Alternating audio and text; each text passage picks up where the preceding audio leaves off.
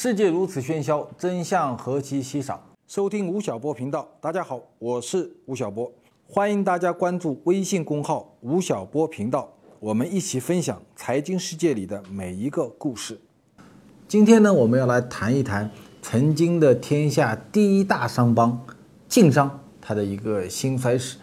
山西这个地方很神奇啊，它是所谓的三晋大地，是中国华夏文明的摇篮之一。但是呢，它构成了一个非常独特的一个中国政经史上的一个山西现象，是什么呢？有几条。第一啊，山西是地上文物天下第一。好，地下文物是陕西最多，地面上的文物呢山西最多，所以它的文化的积淀非常的深厚。但是呢，山西啊一千年里面没有出过一个文状元，所以这也是个特别神奇的一个现象。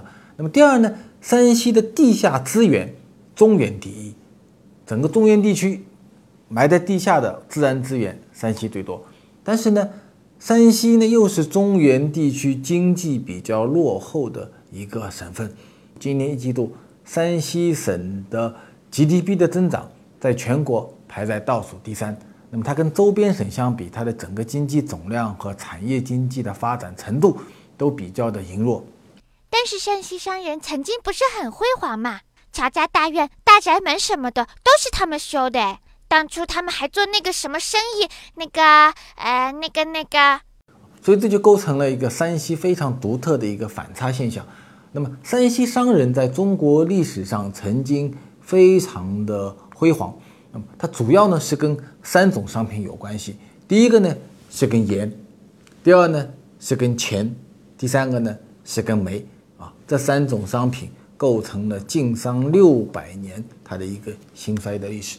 山西人在中国的商界啊出名，是跟盐有关系的。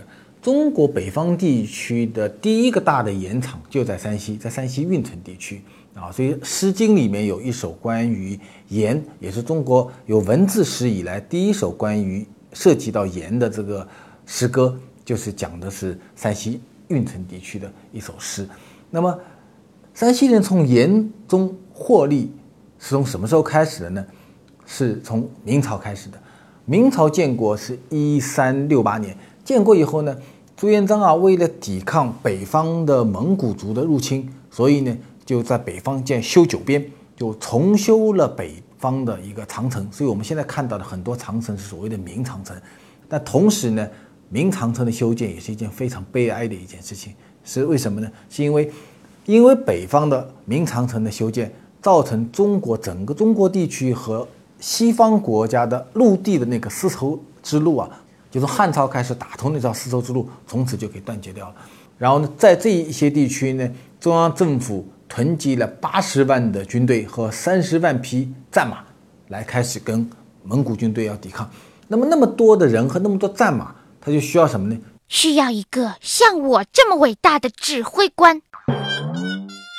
需要粮食，啊，就是财中央财政怎么来支持这些军人和这些战马能够戍边？那么建国仅仅两年后，当时呢朝廷就有人提出来说，这个那么多人养了那么多人，那么多战马要打仗，要花财政的钱，财政里没有钱，怎么办呢？卖地开发房地产，提出来了一个办法，叫做以盐养兵啊，就当时提出了一个制度，叫做开宗制。开宗制的意思是什么呢？就是。他允许天下所有的商人，你自己啊带着粮食，去到北边的这些关卡。当年北方离中央政府比较近的最重要的关口是在大同。那么你把粮食运到大同关以后呢，朝廷呢就给你一张盐引，一张盐票，允许你到盐场里面呢去领两百斤的盐，然后呢进行销售。那么在中国历史上啊，盐和铁是最早被国家专营的一个商品啊。最早在公元前七世纪的时候，管仲齐国的时候就提出了叫盐铁专营。那么到了朱元璋这个时期呢，哎，就给开了一个大的口子啊，就允许你去领这个盐票。那么这个时候呢，所有能够拿到那些盐引的人，就有了一个获得暴利的一个空间。那么哪个地方的人离大同关最近呢？那么大同在山西，所以山西的商人就成为了开宗制的主要的一个获益者啊。山西商人把全国大量的粮食收集，收集完以后呢，就运到大同，然后呢获得盐引，然后呢，中国主要的盐场一个是在山西的运城地区，一个呢是在天津的塘沽地区，就是长鹿盐场。那么然后这些盐商呢就去到这两个盐场去取盐，所以山西人在很长时间里面就控制了中国的盐业。那么那些输粮到边关的这些山西人就成为了当时中国的一批盐商。然后呢，政府呢就发给了他们一个特许证，当年叫什么呢？叫做窝本，就窝窝头的窝窝本啊。有了窝本以后呢，这个窝本就可以世袭。那么山西人独享盐利，长达多少年呢？长达一百二十年。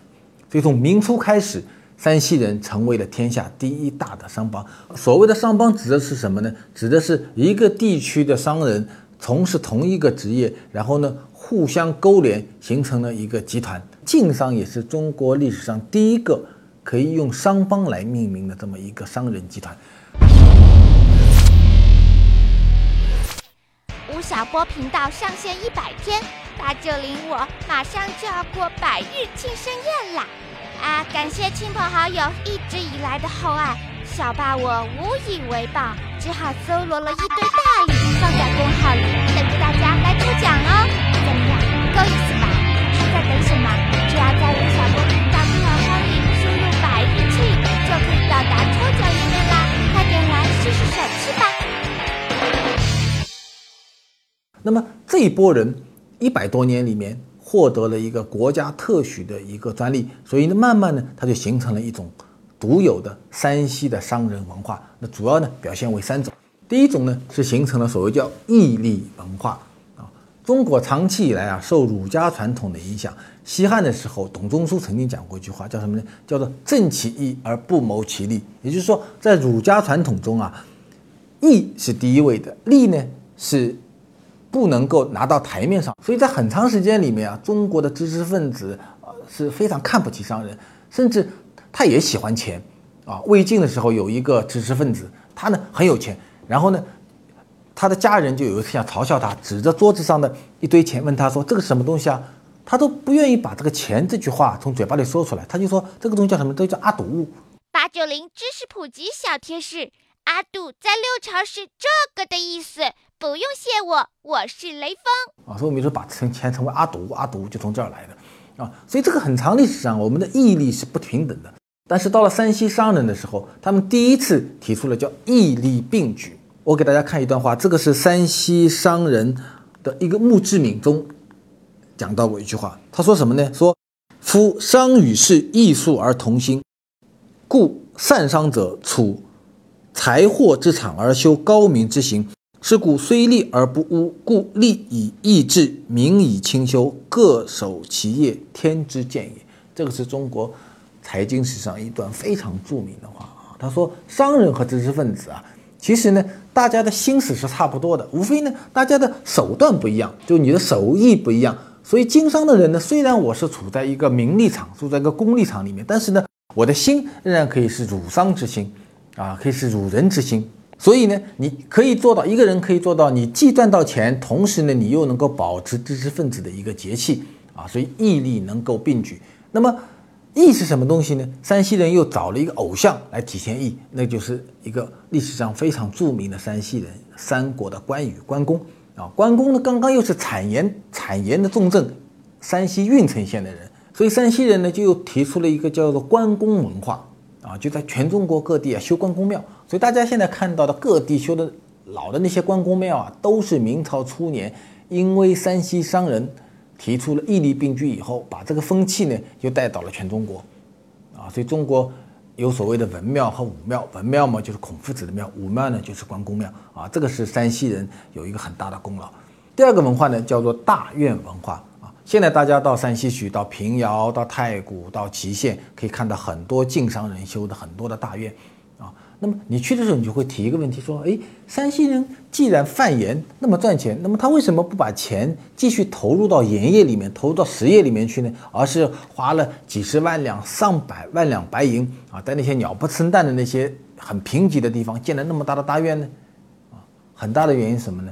是因为因为他的获利啊是通过朝廷特许所获得的，所以他的资金是不需要通过科技进步、通过扩大再生产来。来进行发展，啊，所以大量的资金迅速的从实体中就溢出来了，就干嘛呢？就拿来个人做消费，然后用足于家族的这个发展，所以就形成了一个所谓的大院文化。那第三个呢，就所谓的官商文化，因为你的那个窝本的获得啊，是通过跟朝廷勾兑所产生的，所以你接下来一件一件事情是什么呢？是你继续要保留这个窝本。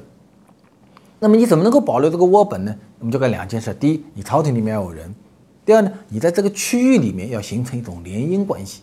所以在山西人独享其利的一百二十年里面，在山西地区渐渐就形成了一种官商文化，就是一个家族的人有一部分子弟呢去从从商啊，从事盐业获得暴利；那另外一部分人呢，他的弟弟啊、他的哥哥啊、他的叔叔婶婶、叔叔伯伯呢就开始当官。在朝廷里面当官，然后家族之间互相有联姻。我给大家看一个明朝中期非常著名的这个山西两个大的家族啊，一个是王家，一个是张家啊。王家两兄弟，一个呢叫做王崇古，王崇古呢是宣大总督，也就是中国北方地区最高的一个军事行政长官。然后呢，他的哥哥叫王崇义，那就是河东大盐商。然后呢，张家。张思维是内阁大学士啊，因为明朝是没有宰相的，朱元璋废宰相，然后把权力呢分给了几个内阁大学士，那么就是张思维是中央政府最重要的一个内阁成员之一。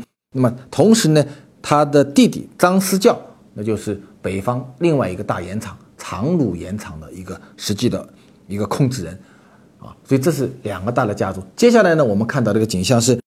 张四维的母亲，那就是王从古的二姐。那么她的女儿呢，就嫁给了另外一个陕西籍的那个大学士马家，马自强家，啊，拜给他的儿子。那马家呢，也是个大盐商。再然后呢，张四维的三个弟媳妇儿，分别嫁给了王家、李家和范家。然后呢，王从古的大姐呢，又嫁到了一个沈家。所以，王家、张家、沈家、李家、范家等等这些家族。互相之间形成了一种血缘上的联姻，然后这些家族就控制了中国北方地区几乎百分之一百的盐业，啊，所以这就形成了非常顽固的一个官商文化。这个是晋人、山西人在中国财经界第一次重要的一个崛起。那么山西的这些盐商是怎么衰落的呢？很多人说：“我只会插作为一个学富五车的主播的助理，我要来证明我是非常靠谱的。每周四，我都会把吴老师口述推荐的与当期视频相关的书目一字一句整理成文，发布在微信公众号吴晓波频道上。还在等什么？快来拓展阅读吧！还有，还有，还有，八九零会很努力的争取更多购书福利哦。”一般人我不告诉他。是在一百多年以后啊，这个北方对峙慢慢的就缓解掉了，特别是蒙古族内部呢出现了一个分化，其中有很大的一支投降了明帝国，然后呢，在九边驻扎的这些军人呢，慢慢就变成屯兵制了，就自己开始种粮食、练兵，然后呢守卫边疆，所以慢慢的北方地区的粮食输送的这个压力就开始减小了。所以到了一百多年以后，朝廷就有人提出来说：“哎，说不需要送那么多的粮食到北方去了，那么就以盐不要养兵了啊。那么怎么办呢？那么盐还仍然是中央财政重要的一个获益者，那么用盐来换粮这件事还是可以被执行的。所以呢，就提出了一个制度上的改革，就是由开宗制变成了择色制。所谓择色制的意思是什么呢？是说所有的这个天下的粮这个商人啊，你把粮食。不用于不需要再用用到大同关、用到嘉峪关去了，你呢就近运给当地的一个盐运司就可以，然后到盐运司呢就可以去换那个盐票。另外一个在明朝中期出现那个景象是什么呢？是中国整个产业经济由北方由黄河流域向长江流域进行转移，然后南方的地南方地区，特别是两淮地区出现了一个很大的盐场。啊，两淮盐场占到了全国当时盐业生产的百分之五十的一个产量，所以折色制出来以后，就使得山西人的两个两个得天独厚的优势就丧失掉了。第一个呢，不需要用粮运到大同去了；第二呢，南方地区出现了大的盐场，所以随着择色制的实行以后，两淮地区附近的商人迅速的崛起啊，那就是中国历史上的第二个重要的商帮，叫做徽商啊。徽商也是因为盐而崛起的。然后呢，徽商主要就聚集在两个城市，一个是扬州，一个呢是苏州。这扬州和苏州迅速的成长为中国最重要的商业城市。那么山西地区的很多大的家族，我们前面讲到张家、王家、李家、范家等等这些家族，整个家族就迁移到了扬州和苏州地区，成为了当地的一个移民的一个商人家族。所以这样呢，留在山西地区的晋商就开始衰落掉了。到了两百多年后，山西商人又获得了一次大的一个崛起的机会。这是靠的是什么呢？不再靠的是盐，而靠的是钱。就山西出现了一个独特的一种经济模式，叫做票商经济啊。票商经济呢，就要讲到一个人，这个人叫做雷履泰。雷履泰呢是山西的平遥人，他在北京颜料店当老板的时候啊，经常碰到一件事儿，就是会有一些山西的老乡跑到颜料店里面，就问他们说：“哎，说你们最近有没有人要回山西老家的？然后呢，我有一些银两，有五十两啊，一百两银两，你能不能帮我带回去？”他突然发觉说。这个银两带银两这件事儿好像是门生意，然后呢，你帮我带五十两银子过去，那么呢，我呢可以给你半两啊，作为这个服务费。哎，他后来认为说，好像这个卖颜料赚的钱还不如帮老乡带钱这个生意做得好。那他就跟东家提出来说，那么这样，我们能不能够呢，在北京然后搞就专门搞一个生意啊，就这个叫票号，开一个票号，就专门帮山西老乡搬银子回去。那么各位知道，中国从明朝开始到一九三五年啊，是很长的时间时间里面，中国是个银本位国家，啊，所以银两没有很重，然后路上呢又很不安全，所以大家看武侠小说，中国为什么有什么什么青城派呀、少林派呀、武当派啊，那么多武侠人物呢？是因为中国有一个行业叫保镖行业。保镖行业的主要的经济基础，就是因为需要银两，需要长途运输，非常的不安全，所以有武力的人能够帮助他们保护安全啊。所以保镖业跟银两的运输业有关系。那么雷里他就发觉说，哎，这里面有个很大的一个生意啊，说呢银两呢其实不需要搬运，然后呢我想一个办法，变成一张纸，一张票，就能够让识别出来说这个钱是你的。所以呢，他就发明了一套密码法。这个密码法是什么呢？我给大家看一条东西。比如说，你这个票号一天来了一个客人，拿出一张纸，上面写了四个字，叫“取人城堡”，给他。一般人是看不懂的，不知道这四个字是是什么意思。八九零你都认识对吧？但是这里面代表了什么意思呢？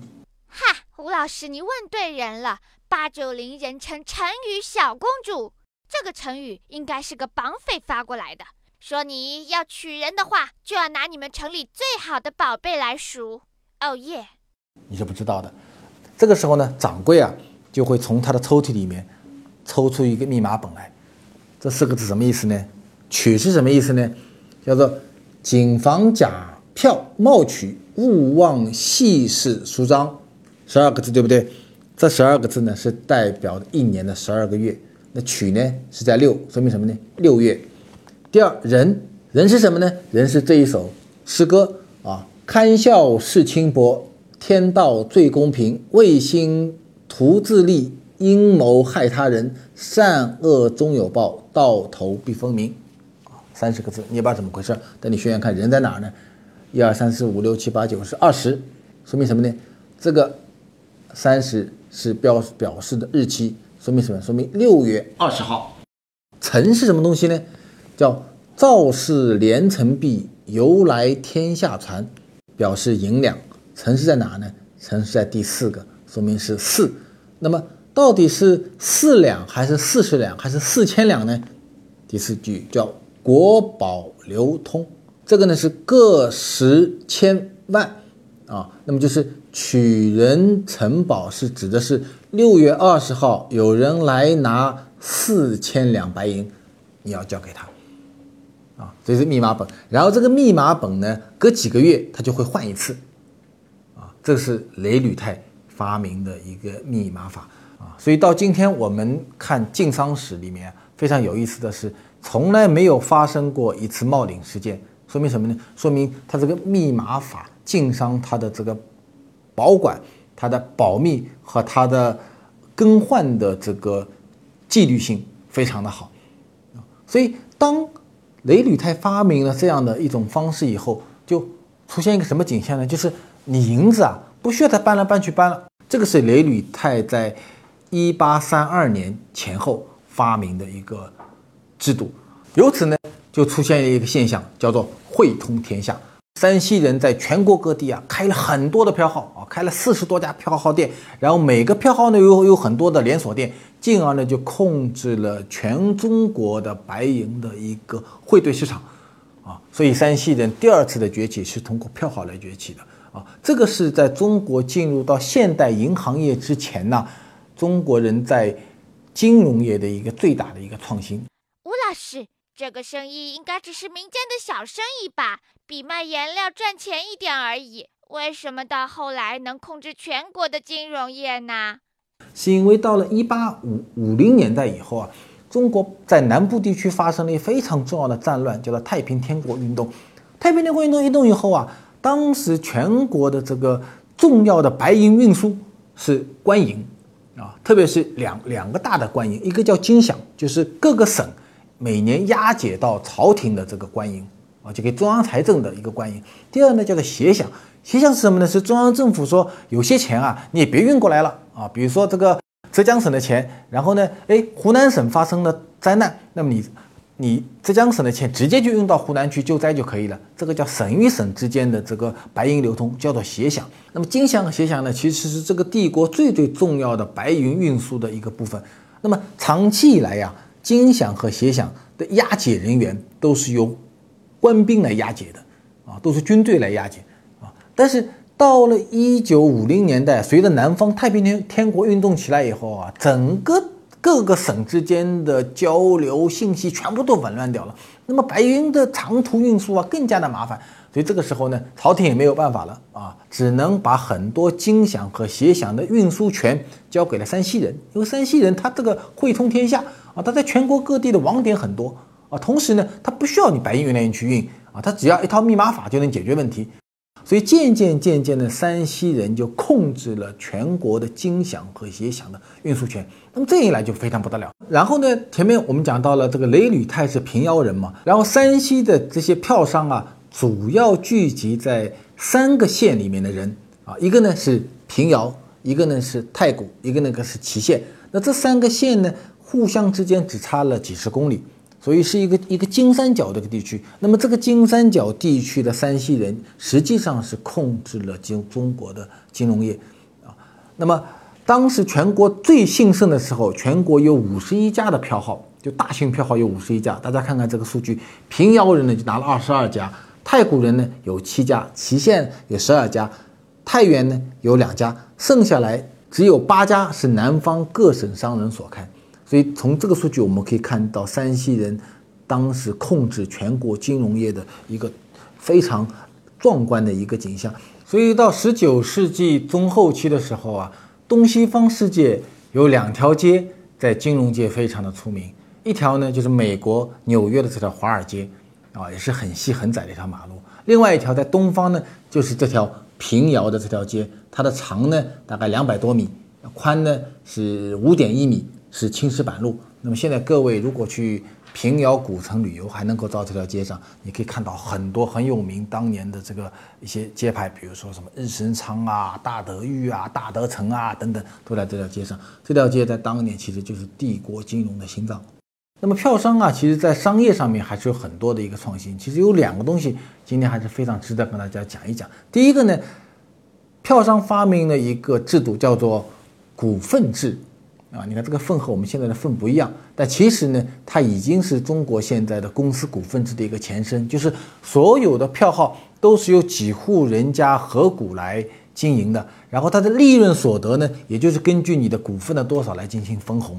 所以这就基本上是一个股份制的一个前身。第二个呢，山西商人发明了一个呢，叫做鼎生股，啊，什么意思呢？那么几乎所有的票号啊，它的投资人叫东家，它的具体的经营人呢叫做掌柜。这个呢是两个不同的身份，东家就会给掌柜一些一些干股，我们现在叫做干股。那么当时呢叫做鼎生股，就是你在我这里经营这个票号。然后呢，我就给你一定的股份，比如给你两股或者三股，年底呢你可以参与分红。那么当你去世以后，你的太太和你的子女仍然在未来的五年、十年内能够享受我们的这个分红权。那五年、十年以后，那么你的家人就跟这个票号没有任何关系了，啊，所以当时是那种分红股的概念来激励那些掌柜们能够把我们的票号的事业能够发扬壮大。所以这个是在西方的公司治理制度